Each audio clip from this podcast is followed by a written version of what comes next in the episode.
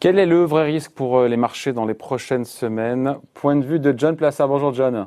Bonjour David. Pour la Banque Mirabeau, dites-moi, euh, selon vous, plus que de savoir quel sera le prochain président des États-Unis, d'ailleurs le, débat cette nuit a été de meilleure tenue, soyez en passant.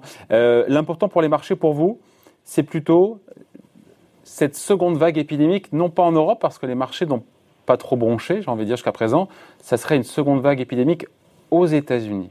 Exactement, parce qu'on voit euh, un, lien très direct en fait à ce qui s'est passé dans la baisse des marchés. Vous vous souvenez, c'était fin février. Qu'est-ce qui s'est passé?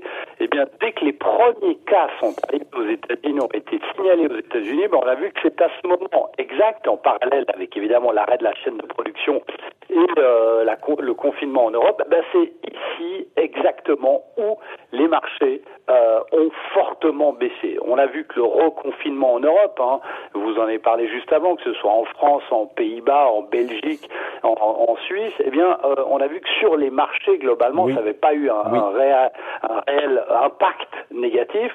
Mais là, si ça arrivait aux États-Unis et euh, selon toute logique, une deuxième vague devrait arriver, eh bien, c'est là exactement où les marchés pourraient baisser, David.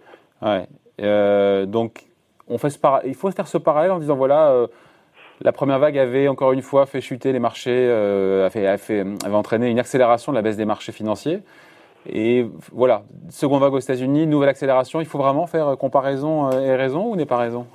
Eh ben, je pense qu'il y a un lien exact entre les vagues des coronavirus et le marché. Alors évidemment, la première question, c'est de savoir si la première vague. Aux ouais, est vous avez raison. Où est-ce qu'on en est d'ailleurs aux États-Unis? Bah, écoutez, si on C'est la fin de la première vague. Ils en sont où bah, C'est compliqué hein, dans différents États. C'est un peu compliqué chez eux. Hein.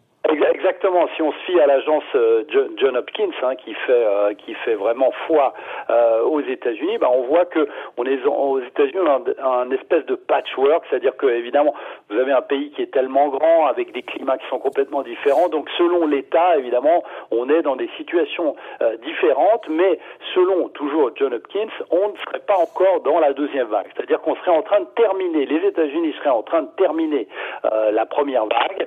Et chose qui est très intéressante et évidemment inquiétante, historiquement, euh, lorsqu'on a une pandémie, quelle qu'elle soit, eh bien les deuxièmes vagues sont toujours les plus euh, violentes. Hein. Si euh, on prend l'exemple des personnes infectées qui sont capables de le transmettre à d'autres personnes sans avoir de symptômes, hein, c'est ce qu'on décrit notamment avec le coronavirus, bah, le coronavirus va circuler avec d'autres virus respiratoires. Et vous vous souvenez évidemment que on arrive dans la période, surtout dans les périphérie aux États-Unis où il y a eu beaucoup de cas lors de la première vague, ben on arrive euh, en hiver. Hein, je songe notamment à l'État de New York, à même à la, à la Californie, et euh, évidemment on va avoir des restaurants clos, des réunions familiales de fin d'année, et euh, ça va être très violent parce que ça va être couplé avec la grippe saisonnière. Ah, c'est ça votre idée, c'est la combinaison avec entre la grippe et le coronavirus qui pourra entraîner une saturation, une congestion des hôpitaux, c'est ça? Ben Et vous savez, si, euh, l'année passée, euh, peu de personnes en parlent, mais l'année passée, dans la grippe saisonnière de 2019-2020, vous avez eu 39 millions d'Américains qui ont été contaminés. Alors avec seulement, entre tous les guillemets, euh, 24 000 décès, mais vous avez euh, 39 millions qui ont été contaminés. Donc si euh, on prend un calcul très simple, si vous avez de nouveau environ 39 millions de personnes qui sont contaminées juste entre guillemets toujours par la grippe saisonnière et qu'il y a un mélange avec une deuxième vague de coronavirus, ben, ça peut être extrêmement violent. Alors, vous avez euh, des comparaisons. Alors, faire très attention évidemment aux comparaisons, surtout lorsqu'on parle de maladies. Mais il y a une chose qui est très intéressante, c'est que on en parle euh, souvent on fait le, lien avec la grippe espagnole d'il y a 100 ans, eh bien on voit que la première vague avait été très contagieuse, mais le taux de mortalité était assez faible, et surtout la deuxième vague qui était réparée qui avait été extrêmement violente et la plus violente des trois vagues, parce qu'il y avait eu en l'occurrence trois vagues, et cette deuxième vague avait beaucoup plus frappé les jeunes. C'est ce qui est en train d'arriver aujourd'hui. Oui, mais euh, John, John, John, un siècle a passé, est passé, la médecine aujourd'hui n'a rien à voir avec la médecine euh, de l'époque. Ah, mais, hein.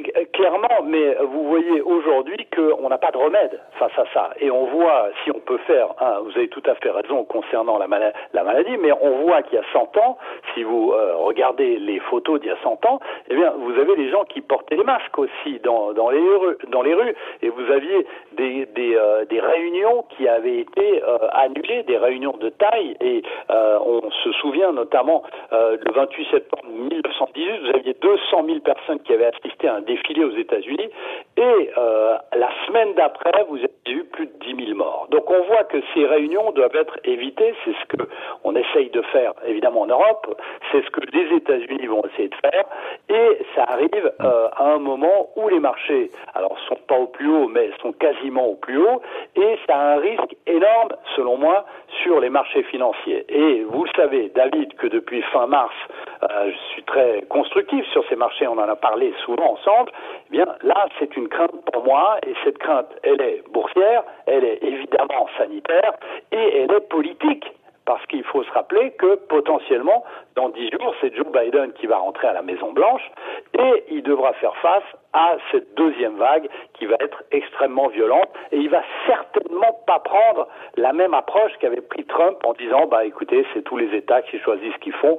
Moi je pense qu'il faut se mélanger. Et Joe Biden a toujours dit qu'il était plutôt pour un semi-confinement que pour un confinement. Donc on arrive ici dans une question assez euh, violente parce que vous avez une implication politique, sanitaire évidemment malheureusement et économique et là ça peut mettre à mal ces indices qui ont euh, un momentum, une amplitude de hausse qui sont très fortes. Voilà, donc ça risque de secouer dans les prochaines semaines.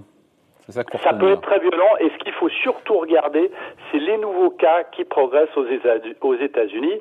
Aujourd'hui, il y a une différence flagrante entre ce qui est en train d'arriver en Europe sur cette deuxième vague et aux États-Unis, elle n'est pas encore là. Alors pour regarder, selon moi, pour voir l'évolution des bourses prochaines, si on a une remontée forte aux États-Unis nouveaux cas, eh bien ça, ça va être extrêmement dommageable pour euh, les euh, bourses. Alors on a de l'espoir parce qu'il y a plus d'Américains qui ont été touchés par la première vague, alors potentiellement immunisés, et euh, les hôpitaux savent mieux gérer l'afflux que euh, lors de la première vague, mais il est très très important de regarder euh, ça, évidemment au niveau sanitaire parce que ça pourrait être dramatique, mais aussi au niveau boursier parce que on pourrait casser cette cette progression des marchés qu'on connaît maintenant depuis la mi-mars. Voilà, encore plein d'incertitudes. On en reparlera. Merci en tout cas, point de vue signé John Plassard, conseiller en stratégie d'investissement pour la Banque Mirabeau. Merci, bon week-end. À bientôt. Au revoir David.